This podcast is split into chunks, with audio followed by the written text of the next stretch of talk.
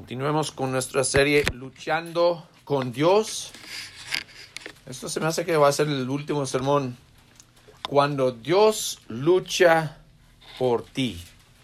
Cuando Dios lucha por ti. Estamos en Génesis capítulo 35.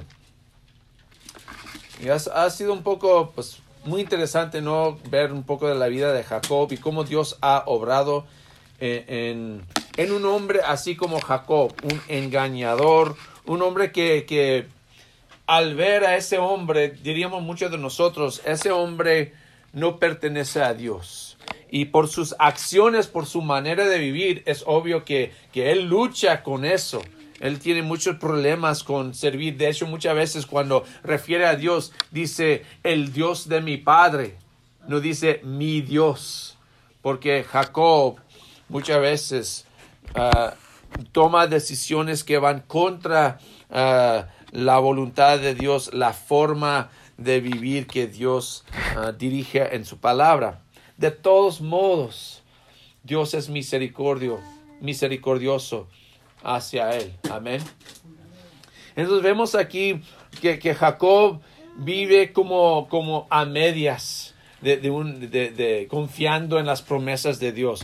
Confiando, pero no, no completamente, no 100%. Uh, todavía vive, entonces está con, confiando en las promesas de Dios de protegerlo, pero vive en temor de sus vecinos. Vimos eso la semana pasada.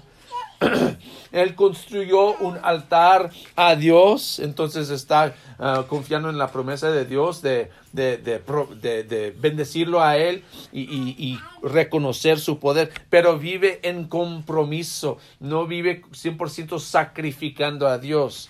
Está en Canaán, pero vive en, así en Canaán como sus vecinos. También tiene hijos, pero parece que sus hijos no conocen a Dios por lo que habían hecho, uh, lo, lo, que estudiamos la semana pasada, en tomar venganza. Entonces, él, él vive de, de, de, como en medias, podemos decir, en las promesas de Dios, no 100% por Dios. Y si, si, preguntaras a Jacob si todo está bien en su vida, si está viviendo una vida uh, buena del, delante de Dios, tal vez su respuesta sería más o menos. Y de hecho, es mucho como nosotros. Amén. Que si nosotros muchas veces, si alguien viene y nos pregunta, ¿tú estás viviendo una vida de acuerdo con la palabra de Dios? ¿Tú estás viviendo tu vida para glorificar primeramente a Dios más que todo? Tal vez nuestra respuesta sería también más o menos. Entonces, esta lección de hoy, hermanos, tiene mucho que ver con nosotros. Uh, de hecho, lo que tenemos que recordar es que muchas veces, hermanos, el problema es que estamos luchando con nuestras propias fuerzas. Y por eso no podemos cumplir con las, uh, las, uh, las enseñanzas de Dios. Y el, el, el, la idea principal de hoy es esto. Nuestra única esperanza es cuando Dios lucha por nosotros. Otra vez, nuestra única esperanza es cuando Dios lucha por nosotros. Consideren cómo Dios está dispuesta a luchar por nosotros. Fíjense bien. Aquí en capítulo 35 en adelante, vamos a leer de Génesis. Dios le dijo a Jacob, ponte en marcha y vete a vivir a Betel. Erige allí un altar al Dios que se te apareció cuando escapabas de tu hermano Esaú. Entonces Jacob dijo a su familia y a quienes lo acompañaban, desháganse de todos los dioses extraños que tengan con ustedes, purifíquense y cámbiense de ropa. Vámonos a Betel. Allí construiré un altar al Dios que me socorrió cuando estaba yo en peligro y que me ha acompañado en mi camino. Así que le entregaron a Jacob todos los dioses extraños que tenían, junto con los aretes que llevaban en las orejas, y Jacob los enterró a la sombra de la encina que estaba cerca de Siquem. Fíjense primeramente, uh, cuando Dios lucha por nosotros, lucha contra cualquier cosa que nos estorba. Aquí en esta, en esta ocasión, ¿qué es lo que estorba, estorba a, Dios, a Jacob? Son los otros dioses que tiene los ídolos que trae con él. Imagínense que ya sabe que Dios es Dios. Ha visto a Dios aquí en este mismo lugar donde Dios lo está mandando otra vez a Betel. Lo ha visto en todo su poder. Pero poco a poco es fácil que los ídolos entren en nuestras vidas. En, este, en esta ocasión el problema empezó con su esposa Raquel. ¿Se acuerdan de ella? Que ella, cuando Jacob últimamente decidió escapar del engañador más engañador que, que Jacob, Jacob se fue con toda su familia, pero Raquel, ¿qué hizo? Llevó con ella unos ídolos, los ídolos de su papá, Labán. Entonces ella se quedó con sus ídolos y lo que parece es que por medio de eso, poco a poco, los ídolos que tenía ella como guardados ahí para ella sola, parece que ahora esos ídolos han, han crecido entre la familia de Jacob. Empezó con ella, pero como la levadura en la masa, esta idolatría multiplicó entre su familia. ¿Qué de nosotros? ¿Cuáles ídolos dominan tu vida hoy? Tal vez tú no traes un ídolo ahí en tu carro que te bendice el, viaje, tal vez no tienes un ídolo así. Tal vez no tienes en tu casa un ídolo ahí que, que adoras en la casa. No, pero tenemos muchos ídolos hoy en día, amén. Tal vez es el dinero. Apenas cantamos el canto, Eres tú más precioso que la plata, del oro y también del diamante. Tú eres más grande que esas cosas, pero en realidad, hermanos, muchas veces no es así en nuestras vidas. Decimos eso con la boca, pero vivimos para el dinero. Amén. Para, para ganar para nosotros más cosas en este mundo. Dios es más grande que esas cosas. Esas cosas pueden ser un tropiezo para nosotros, como mencionamos en la mañana, el tropiezo es un ídolo que adoramos, que buscamos más que cualquier otra cosa. Si no es eso, tal vez el poder, estar encargados de más. Es muy fácil aún en la iglesia sentir como que ahora puedo mandar a otros. No solo soy un predicador aquí, soy un anciano, entonces tiene que decir, hacer lo que les digo. Qué fácil es caer en esa trampa del poder. Es un ídolo para nosotros. Tal vez aún en muchas partes de este mundo, hoy en día el sexo también es un ídolo, ¿no es cierto? Lo que queremos más que todo, lo que, lo que nos atrae más que todo, lo que tenemos en la mente todo el tiempo es eso. Es un ídolo. La reputación. No quiero que nadie piense mal de mí. Entonces tengo que, tengo que por afuera tener como una máscara que todos piensen que soy una persona buena porque yo no quiero que alguien piense mal. La reputación puede llegar a ser un ídolo. La educación aún puede ser un ídolo, porque así con la educación yo puedo avanzar en mi vida, yo puedo tener éxito en mi vida con mi, educación. Oiga, que tengo educación, eso es lo que me hace una persona importante en la vida. Es un ídolo. Aún, hermanos, la familia puede llegar a ser un ídolo, ¿no es cierto? Que pensamos tanto en la familia si, si están muy lejos de nosotros o que, que, pasamos tanto tiempo, nos, nos pasa aquí muchas veces. A veces venimos aquí y somos muy pocos. Y luego cuando yo llamo y digo, hey, hermano, ¿qué pasó? No, es que vino unos familiares a la casa, entonces no pude ir. Pues, ¿qué pasó? ¿Por qué? Porque nos trajeron por acá. La familia, hermanos, también nos puede ah, atraer, nos puede alejar de nuestro Dios. Aún la salud puede llegar a ser un ídolo, porque digo, digo, no puedo porque mi salud, no puedo esto y lo otro, o, lo más importante es que sea yo muy saludable y muy sano. Empieza a ser un ídolo para nosotros porque ponemos más importancia en eso que en Dios.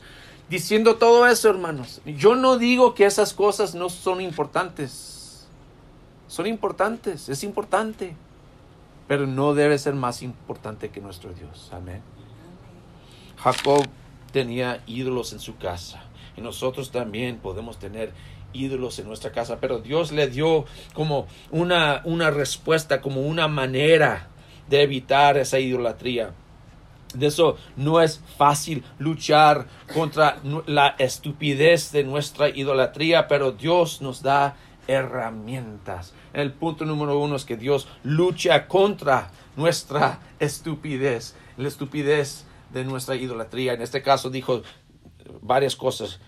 Versículo 4, la primera parte del versículo 4, dice, así que le entregaron a Jacob todos los dioses extraños que tenían. Primeramente, eso es rechazar los ídolos. La primera cosa también que tenemos que hacer, hermanos, para, para, para reunirnos con nuestro Dios es rechazar los ídolos, decir, ya no quiero esto, ya no tengo nada que ver con esto, lo voy a rechazar porque Dios es más importante. Tenían que rechazar los ídolos de antes.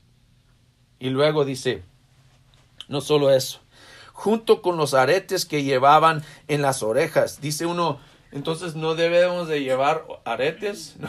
No, está hablando de eso, es que el problema fue, y sabemos de eso de otro tiempo, de qué hicieron ese, ese ídolo del animal que, adoraron después de cruzar el, Mar Rojo, del oro. ¿Oro de qué?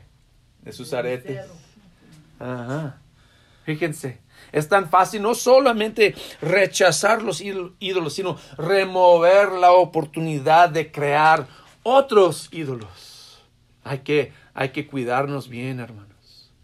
Porque muy fácil, ok, ya no tengo ese ídolo, pero, pero muy, me pongo aquí unas cosas que fácilmente puedo empezar a, caer en la misma trampa de creer en estas cosas, de poner mi confianza en estas cosas, reemplazar los ídolos con otros ídolos, rechazar, remover y luego reemplazar esos ídolos con adoración verdadera. Fíjense en versículo 3 lo que dice Dios. vámonos a Betel, o dice Jacob a ellos, vámonos a Betel, ahí construiré un altar al Dios que me socorrió cuando estaba yo en peligro y que me ha acompañado en mi camino. En vez de adorar a estos ídolos, en vez de enfocarse en estas cosas de afuera, voy a enfocarme en mi Dios. Esas son las herramientas que tenemos también, hermano. Primeramente, rechazar esos ídolos, sea el dinero, sea la familia, sea la salud, sea la, educación. Rechazar decir que esta cosa es más importante que Dios. Y luego, remover la oportunidad de regresar a esas cosas. Poner como paredes entre nosotros y esos ídolos. Y últimamente enfocar en nuestro Dios más que todo. Llenar nuestra vida con las cosas de Dios. Y fíjense, luego nuestra relación con nuestra familia va a ser diferente, va a ser mejor, porque tenemos, tenemos a la familia eh, eh, donde debe de estar, tenemos el dinero donde debe de estar. Cuando se, se pone más importante de lo que es, cuando nos falla, es peor. Amén. ¿Quién entre nosotros no ha sido alguna vez fallado por su familia, por el dinero, por la educación. Yo al venir aquí al paso a buscar un trabajo aquí, fue muy difícil, aunque tenía yo mi título aquí, pues nadie, aceptó, nadie, aceptaba mi título, como que, ¿quién eres tú? Dije, pues pero tengo educación. Fácil, hermanos, caer en la trampa de confiar en las cosas más que en nuestro Dios. Y me di cuenta, con la ayuda de mi esposa, de que es más importante confiar en mi Dios. Eh, que, que, que, si Dios, si, si estamos haciendo lo que Dios, lo que, lo que Dios quiere que hagamos, Él nos va a bendecir para continuar en esa obra. Si, si, si yo tengo que ir por allá para servir a Dios, Dios va a abrir el camino para hacer esa cosa. No es que no me va a hacer rico, todavía no soy muy rico por nada pero tengo un trabajo. Puedo estar aquí haciendo la, la, obra que Dios me ha puesto delante de mí hacer, que es predicar la palabra aquí en el paso. Entonces, no es que tenemos que abandonar esas cosas, sino ponerlos en el perspectivo correcto, ponerlos en la prioridad que merecen. Dios es más importante. Y Él debe ser número uno en nuestras vidas. no solo que Dios lucha contra nuestra estupidez, sino también Dios lucha contra nuestros enemigos. Fíjense versículos 5 y adelante. ¿Qué es lo que pasó la semana pasada? ¿Se acuerdan que los hijos de, de, de, Jacob habían destruido una ciudad por lo, lo que hizo un hombre a, violar a su hermana?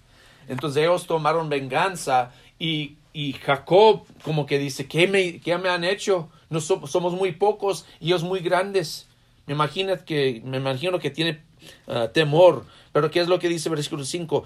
Cuando partieron, nadie persiguió a la familia de Jacob porque un terror divino se apoderó de las ciudades vecinas. Fue así como Jacob y quienes lo acompañaban llegaron a Luz, es decir, Betel, en la tierra de Canaán, erigió un altar y llamó a ese lugar el Betel, porque allí se le había revelado Dios cuando escapaba de su hermano Esaú. Fíjense cómo es, cómo es esto. Eh, Jacob, que, que, son muy pocos, tiene su familia, ahora tiene, tiene 11 uh, hijos, ah, se me hace que ya tiene 12 hijos y una hija, y han, habían atacado y destruido a una ciudad, pues muy fácil para los uh, cananeos destruir a Jacob. Pero dice que un terror divino estaba dentro de los cananeos. En otras palabras, no, no tenían terror por Jacob, sino porque Dios había luchado por él.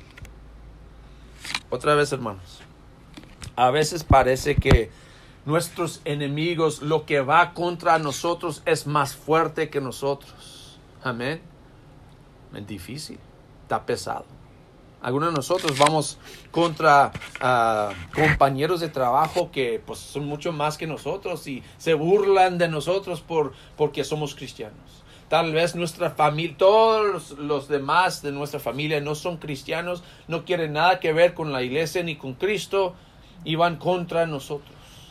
Tal vez aún el gobierno mismo va contra nosotros por las decisiones que tomamos.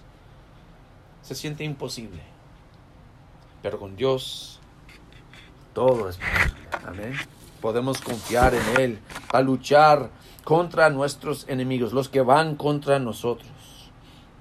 Entonces, otra vez la pregunta, ¿quiénes son tus enemigos? ¿Quién, quién va contra nosotros? Últimamente sabemos, hermanos. Efesios capítulo 6 dice que nuestro enemigo no es de carne, ¿verdad? Son los potestades, los poderes del aire, del dominio de la oscuridad, el diablo. Parece un enemigo invencible, amén. Un enemigo más fuerte que nosotros. Dice, ¿cómo puedo luchar contra el diablo? Dios nos ha proveído la manera. Amén. Nos ha dado, como dice ahí en Efesios capítulo 6, la armadura de Cristo. Hay que traer nuestros enemigos delante de Dios Dios ayúdame y Dios nos va a ayudar. Hay que confiar en Él para luchar contra nuestros enemigos. Podemos vencer. Y el tercer punto aquí, Dios no solo lucha ah, contra nuestra estupidez, contra nuestros enemigos, sino también contra nuestro olvido. Fíjense lo que dice 8 ah, de adelante. Uh, estoy? En la otra página. Dice, por esos días murió Débora, la nodriza de Rebeca, y la sepultaron a la sombra de la encina que se encuentra cerca de Betel.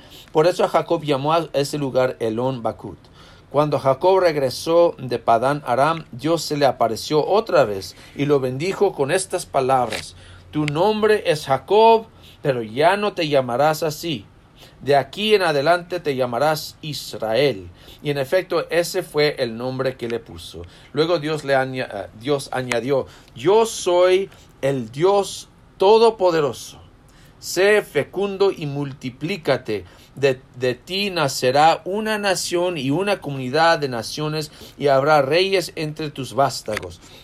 La tierra que les eh, di a Abraham y a Isaac te la doy a ti y también a tus descendientes. Y Dios se alejó del lugar donde había hablado ah, con Jacob. Jacob erigió una estela de piedra en el lugar donde Dios le había hablado, vertió sobre ella una libación y la ungió con aceite, y al lugar donde Dios le había hablado lo llamó Betel. Es interesante que Dios, lo que Dios le dice, dice, tu nombre es Jacob, pero ya no te llamarás así, de aquí en adelante te llamarás Israel que no suena como algo que hemos escuchado. Ya hace como unas semanas estudiamos eso. Ya hace 10 años Dios le había dicho lo mismo en capítulo 32, versículos 27 a 29. Dios le había dicho, tu nombre ya no es Jacob, ya es Israel. Han sido 10 años. Y a lo mejor Jacob se le, se le había olvidado, se le fue la onda. Dios tiene que recordarle, oye, ya te dije, ¿verdad? No eres Jacob, ¿Qué significa Jacob? Engañador. Como que Dios le está diciendo, ya no eres engañador, yo no quiero que vivas así, ya eres Israel. Israel es otro nombre fuerte. Él lucha con Dios. Israel, él lucha con Dios. Para recordarle cómo lucha. Y cuando decimos lucha con Dios, en una manera lucha contra Dios y otra, en otra manera lucha con Dios a su lado. Lucha con Dios. Entonces, Dios a veces también tiene que recordarnos a nosotros de lo que ha dicho. Amén. Tiene que recordarnos de nuestro nombre, el nombre que Él nos ha dado. Fíjense, Fíjense en estas palabras que Dios, fíjense cómo Dios nos ha nombrado, nos ha llamado, nos ha llamado amigos. Dice, los he llamado amigos porque todo lo que a mi Padre le oí decir se lo he dado a conocer a ustedes. Juan 15, 15. Nos ha llamado santos a la iglesia de Dios que están en Corinto, a los que han sido santificados en Cristo Jesús y llamados a ser su santo pueblo, junto con todos los que en todas partes invocan el nombre de nuestro Señor Jesucristo, Señor de ellos y de nosotros. El Señor nos ha llamado amigos de Él. Qué maravilloso es, amén. el Señor nos ha llamado santos, ya no tenemos impureza en nosotros, somos limpios por la sangre de Cristo.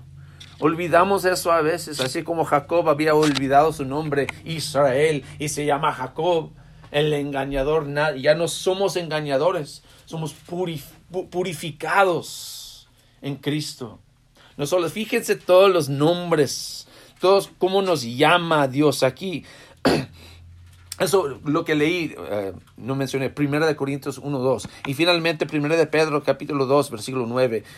Pero ustedes son, fíjense bien, linaje escogido, real sacerdocio nación santa, pueblo que pertenece a Dios, para que proclamen las obras maravillosas de aquel que los llamó de las tinieblas a su luz admirable. Dios nos llama santos. Dios nos llama amigos. Dios nos llama real sacerdocio. Pueblo santo, pueblo que pertenece a Dios, linaje escogido, nación santa. Si Dios nos llama así, hermanos, hay que comportarnos como amigos de Dios. Amén. Hay que comportarnos como santos, como linaje escogido. Hay que comportarnos diferente. Ya no somos igual. Ya no somos como antes. Dios nos ha cambiado. Dios nos ha cambiado de por adentro y también nos ha nombrado alguien diferente, nos ha llamado alguien diferente. Dios ya lucha por nosotros, amén. Tenemos Dios a nuestro lado. Mencioné hace, hace como dos semanas, ¿verdad? Eh, cuando vemos a los luchadores, ¿cómo, ¿cómo hacen a veces? A veces van en equipo y uno que está al punto de perder, ay, no puede, y pues claro que es, todo es un chiste, ¿verdad? Pero ahí está, no puedo, no puedo, y, y, y, justo a tiempo toca la mano de su amigo, ¡pum! Y ahí viene el otro y empieza otra vez a luchar y ganar. Así es nuestro Dios, hermanos. Él lucha con nosotros y lucha por nosotros y Él puede ganar. Solamente hay que tocarle la mano. Ven Dios, ayúdame. Pero muchas veces nos quedamos ahí en el ring peleando y luchando contra otros y no pedimos a Dios ah, por su ayuda. No buscamos la fuerza de Dios que está. Él nomás está ahí mirando, ahí con, esos luchadores. Ándale, ándale. Y están, dame la mano, dame la mano. Dios quiere ayudarnos, amén. Dios está allí listo para ayudarnos. Pero depende de nosotros buscar a Dios. ¿Qué de ti? ¿Estás luchando en tu propia fuerza? Estás viviendo de una manera que no va de acuerdo con la palabra de Dios porque no sabes otra manera. Dios está diciendo, aquí estoy, heme aquí. Más hay que buscarlo. Hay que rendir la lucha a Dios. Él está listo. Y Él tiene el poder para ganar contra nuestra estupidez, nuestros enemigos y nuestro olvido. La mejor manera fue en la cruz. Amén. Él luchó y venció al pecado, venció al diablo, venció a la enfermedad, la muerte y el infierno. Dios hizo todo por nosotros. Él, él tiene el poder. ¿Por qué no confiamos en Él, hermanos? Hay que rendir todo a Él. Hay que darle nuestras vidas. Dejar que Dios luche por nosotros. Otra vez vamos a, dar todos estos hermanos a, Dios en oración. Si tienen necesidades, hermanos, si quieren conocer a Dios, si quieren buscar vivir por Dios, aquí estamos, platíquenos. Vamos a poner un poco de, de tiempo en, en, arreglar la situación para vivir ya por Dios y no por los ídolos. Amén.